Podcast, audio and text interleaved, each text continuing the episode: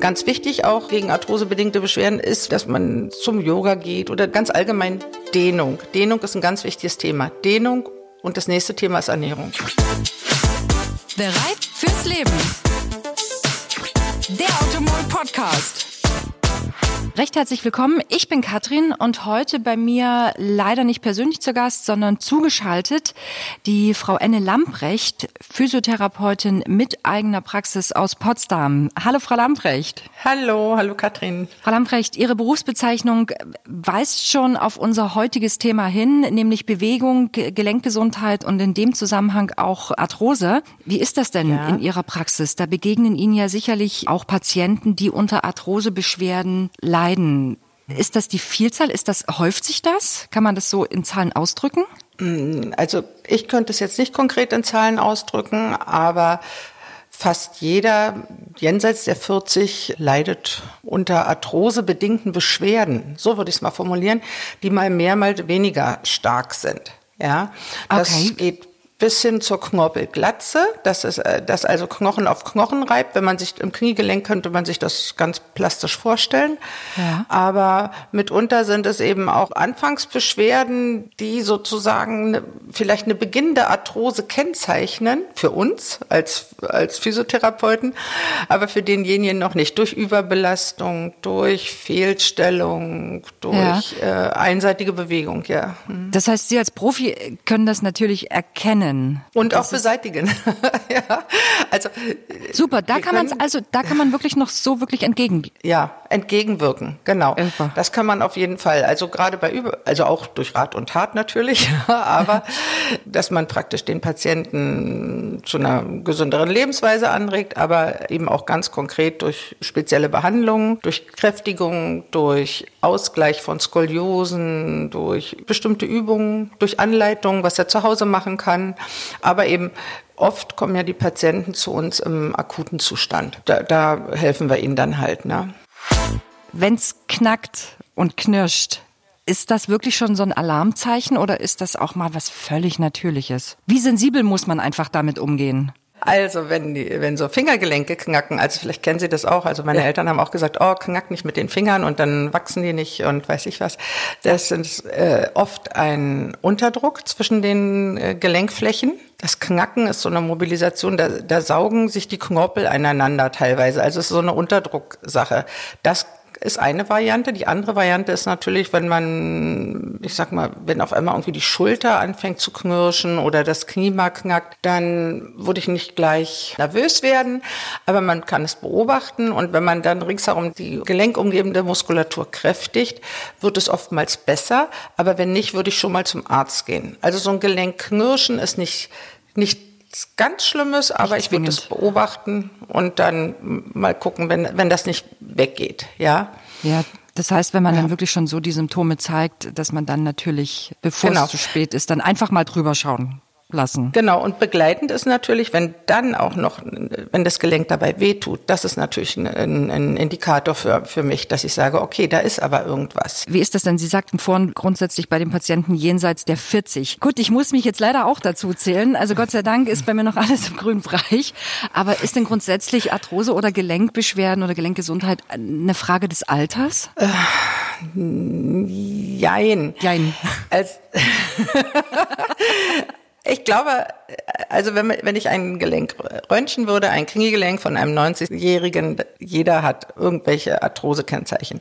Aber es gibt wirklich eben den Marathonläufer, der 65 ist und der die vorhin angesprochene Knorpelglatze, die man sich ja gut vorstellen kann, hat und der keine Beschwerden verspürt und auch denjenigen, der sozusagen nur einen leicht zerfaserten Knorpel hat und der ganz dolle Beschwerden hat. Aber ich glaube, grundsätzlich eine Arthrose ist unumgänglich. Es manifestieren sich auch Bewegungen bei uns und dadurch entstehen einfach einseitige Abnutzungen. Kein Mensch ist äh, auf der rechten und linken Seite genauso gleich. Ja, mhm. es ist eine ganz simple physikalische äh, Größe. Ja, das, mhm. das sind praktisch diese Kräfte, dass man sagt, okay, wie viel Kraft wirkt auf das Gelenk, wenn ich nur ein bisschen schief stehe oder ich schlage lieber das linke Bein über das rechte. Also mhm. passiert da was mit dem Gelenk, wenn ich das eben 70 oder 60 oder 50 Jahre, vielleicht auch nur 40 Jahre mache. Und dann ist, sag ich mal, wenn ich das linke Bein immer lieber über das rechte schlage, dann ist dort die Muskulatur eventuell etwas mehr gedehnt, eventuell ist die Kugel ein bisschen lockerer im Gelenk als die andere Seite. Ich musste jetzt, ich habe jetzt gerade, können Sie nicht sehen, an mir runtergeschaut, wie ich gerade da sitze. Ich sitze in der Tat die Beine übereinander geschlagen da und ich muss sagen, dass ich das grundsätzlich immer mache. Ich sitze auch sehr, sehr gern im Schneidersitz da. Schneidersitz ist sehr gut und man muss nur auch da eben mal links und mal rechts wechseln. Dass also mal das eine Bein oben ist oh. und mal das andere. Dass man aus diesen Automatismen rauskommt. Ganz Ach. wichtig auch gegen Arthrose und gegen Arthrose bedingte Beschwerden ist für mich oder auch in der Physiotherapie, dass man zum Yoga geht oder allgemein, ich sag mal ganz allgemein Dehnung. Dehnung ist ein ganz wichtiges Thema. Dehnung und das nächste Thema ist Ernährung. Ah, also okay. Also für uns. Das heißt, mhm. größte Fehler, die wirklich Arthrose-Patienten machen können, ist zu wenig Bewegung, genau. falsche Ernährung. Wie kann die Ernährung zum Beispiel damit Einfluss nehmen? Also das ist wissenschaftlich untersucht, dass sozusagen eine Vielzahl von falschen Fetten und auch wenn Nährstoffe fehlen, Obst, Gemüse, also wirklich eben das ganz, die ganz klassische gesunde Ernährung, ja, die ist mhm. auch eine gute Gelenkernährung. Und alles, was eben nicht gut ist, fördert das Übergewicht. Also wenn man das auf ganz einfache Dinge reduziert, das ist natürlich dann auch nicht gut für die Gelenke. Ja, also weißes Mehl, so richtig der Klassiker. Jedes Kilo wirkt natürlich auch auf die Gelenke. Und eine gute Ernährung wirkt sich natürlich auch auf den Säurebasenhaushalt auf. Es ist nicht nur immer die Belastung, es gibt ja auch, ich sag mal, Handgelenks-, Fingergelenksarthrose, Daumengelenksarthrose, Schultergelenksarthrose. Aber am meisten betroffene Gelenke sind Hüften und Knie. Da haben Sie gerade ein gutes Stichwort äh, gegeben, und zwar in der Regel denkt man ja eigentlich immer an, äh, wenn man Arthrose hört, an das Knie, weil das, wie Sie selber auch sagen, am meisten belastet ist. Klar mit der Hüfte, weil es ja einfach den ganzen Körper trägt. Aber Sie sagten auch gerade mhm. Handgelenks-, Finger- und Daumenarthrose. Wie, wie ja. Was sind da denn die Ursachen? Also wirklich zum Teil Überbelastung. Physiotherapeuten leiden wahrscheinlich auch später unter Handgelenksarthrose. Es spielt die Ernährung eine Rolle, Hormone spielen eine Rolle und da muss man eben wirklich auch darauf achten, was man zu sich nimmt also die Physiotherapie unterstützt, dann wo genau kann sie mithelfen, entgegenzuwirken? Weil wenn es einmal da ist, ist es ja da. Es geht ja nicht weg. Genau. Arthrose kann nicht weggehen. Wir in der Physiotherapie äh, machen Manualtherapie mit dem Patienten. Wir zeigen dem Patienten, wie er die Gelenke auch mobilisieren kann. Wichtig ist, dass wir die umgebende Muskulatur kräftigen, entlasten. Ja, das ist ganz wichtig. Und natürlich, wir geben Tipps zur Ernährung. Wie ist das denn gerade in Sachen Bewegung? Wenn man jetzt arthrosebedingte Schmerzen hat, dann vermeidet man ja eigentlich diese Art der Bewegung, die den Schmerz hervorruft. Was muss man denn genau. da beachten? Wo werden einfach die meisten Fehler gemacht dann? Das ist wirklich schlimm. Man muss dann aus dieser Schmerzfalle raus. Also viele Menschen, viele ältere Menschen sind auch ich sag mal jetzt aufgrund von Übergewicht und auch weil sie es vielleicht nicht besser wissen, in so einer Schmerzfalle drin. Es tut so weh und sie wollen sich einfach nicht mehr bewegen oder nicht mehr viel bewegen. So, und dann muss man eben wirklich versuchen, durch kleine, dauerhafte Bewegungen, durch schmerzlindernde Maßnahmen, Umschläge, Wickel, dann eben gute Ernährung und leichte Bewegung. Ich sag mal, man braucht so einen Anschub, dass man den Schmerz unterdrückt. Man kann auch mal zwei, drei Tage so ein schmerzlinderndes Medikament nehmen was speziell die Entzündung reduziert. Und dann sollte man die Bewegung also dann sollte man in die Bewegung kommen und am besten dann Bewegungen üben, die, sage ich mal, adäquat darauf abgestimmt sind, auf das, was ich vorher getan habe. Wenn ich vorher nichts getan habe, reichten zehn Minuten. Baue zwei Tage später oder fünf Tage später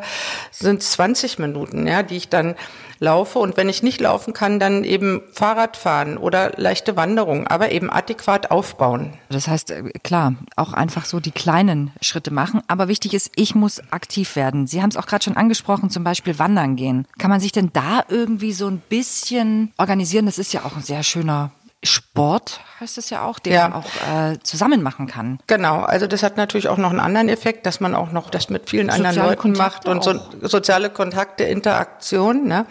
Und durch diese abgenommene Muskelkraft, wenn man jetzt aus dieser Schmerzfalle herauskommt oder wenn man dem jetzt auch vorbeugen will, dann ist Wandern eigentlich ein, ein ganz toller Sport. Äh, man ist an der frischen Luft und man kann sich unterhalten. Aber auch hier gilt halt ein angepasstes Wanderverhalten an das, was ich ableisten kann. Also auch eine gute Selbsteinschätzung, beziehungsweise ich kann mich auch beraten lassen vom Deutschen Wanderverband und es gibt überall auch Wandergruppen. Wenn man im mhm. Internet guckt und es gibt in fast jedem kleinen Ort einen Wanderführer, die oft auch mhm. gut ausgebildet sind und die zusätzliche Weiterbildungen machen, weil sie, sie sind ehrenamtlich, sie machen das hoch engagiert. Die können eigentlich jedem weiterhelfen. Wichtig ist, dass man es einmal macht und da rauskommt aus der Inaktivität. Weil wenn eine Muskulatur drei Tage nicht beansprucht wird, nimmt sie ab. Und jeder, der schon mal irgendwie einen Arm oder ein Bein oder irgendwas Kleines gebrochen hatte oder auch wegen einer Sehenscheidentzündung den Arm nicht bewegen durfte, der weiß dass innerhalb von drei Tagen wird der Arm dünner. Das ist einfach so. Ja, und natürlich fehlt mir dann gerade jetzt beim Wandern diese ganzen anderen Sachen, also das, das Herz pumpt nicht mehr richtig, ja, der Blutdruck steigt. Und Wandern ist eben so eine allumfassende, wunderbare, gute Ausdauersportart. Ich bezeichne es richtig als Sportart. Man kann das also auf, äh, auf einem hohen Level, also bis zu einem hohen Level bringen. also bis ja. zum tagelangen Wandern mit dem Rucksack oder so. Natürlich habe ich jetzt da aktiv auch nochmal nachgefragt, gerade bezüglich Wandern, weil ich auch weiß, dass Sie dahingehend auch sehr, sehr viel tun mit Wandergruppen, ausgebildete Wanderführer für Wandergruppen für Senioren sogar. Genau. Das gesundheitliche Bewusstsein ist ja auch in den letzten zehn Jahren gestiegen, ne? Und man will sein Leben mhm. genießen mhm. und man will, und es ist, man will es fit und genießen.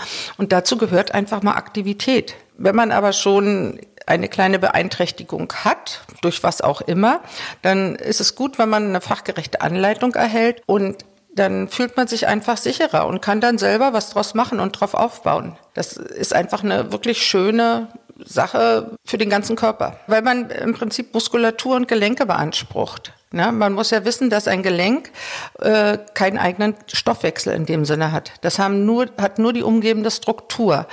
Der Knorpel wird ja nicht durchblutet. Der Knorpel ernährt sich durch Druck. Das heißt, man muss sich das vorstellen wie so ein Schwamm. Also wieder unser Beispiel Kniegelenk. Wenn der Oberschenkel und der Unterschenkel durch die Bewegung aufeinander drücken, wird sozusagen Gelenkflüssigkeit ausgetauscht. Also alte raus, frische rein. Der ist in der Lage oder ist, wird befähigt, sich praktisch neu zu ernähren, der Gelenkknorpel. Mhm. Und dadurch beugt man Arthrose vor, beziehungsweise hält es auf dem Stand. Ansonsten ist es ein schleichender Prozess, der sukzessive weitergeht. Und wichtig ist natürlich immer wieder die Muskulatur, ringsherum die Muskulatur zu kräftigen. Das gilt für den ganzen Körper. Und um nochmal auf das Wandern zurückzukommen, wichtig ist beim Wandern eben auch, man äh, bewegt sich ja im freien Raum. Man ist auch nicht in einer Kraftmaschine drin, was, was auch nicht schlecht ist, aber dadurch verändert sich oder wird auch die Propriorezeption, das ist die Wahrnehmung im Raum, die Ansteuerung der einzelnen Gelenke geübt. Das ist so eine indirekte Sturzprophylaxe, gerade für ältere Leute. Dann ist da mal ein Stein, dann der Fußboden ist uneben. Das trainiert unglaublich. Das ist eigentlich auch das wahre Training. Dass man halt einfach ganz unterschiedlichen Situationen einfach auch ausgesetzt ist. Genau, genau. Hm, und sich auch da wieder anpassen muss. Ne? Also die Muskulatur, die muss sowohl der Kopf wie auch die Muskulatur. Ja. genau. Wird voll hm. gefordert, ja. Wie ist das denn, wenn, wenn ich dann wirklich Arthrose habe, ähm, wie kann denn dann die Physiotherapie da wirklich unterstützen? Also wir ähm, entwickeln dann individuell auf den Patienten abgestimmtes Bewegungsprogramm ja, dass wir sagen das und das. Und im akuten Zustand äh, oft durch Traktion, dass wir erstmal, ich sag mal, das Gelenk auseinanderziehen. Ich bin ein Fan von Dehnung. Ein gesunder Muskel ist auch ein gedehnter Muskel. Ein kräftiger, aber gedehnter Muskel. Dass man sozusagen wieder den vollen Gelenksbewegungsausschlag erreicht. Deshalb sind solche Sachen wie Yoga auch eben ganz gut.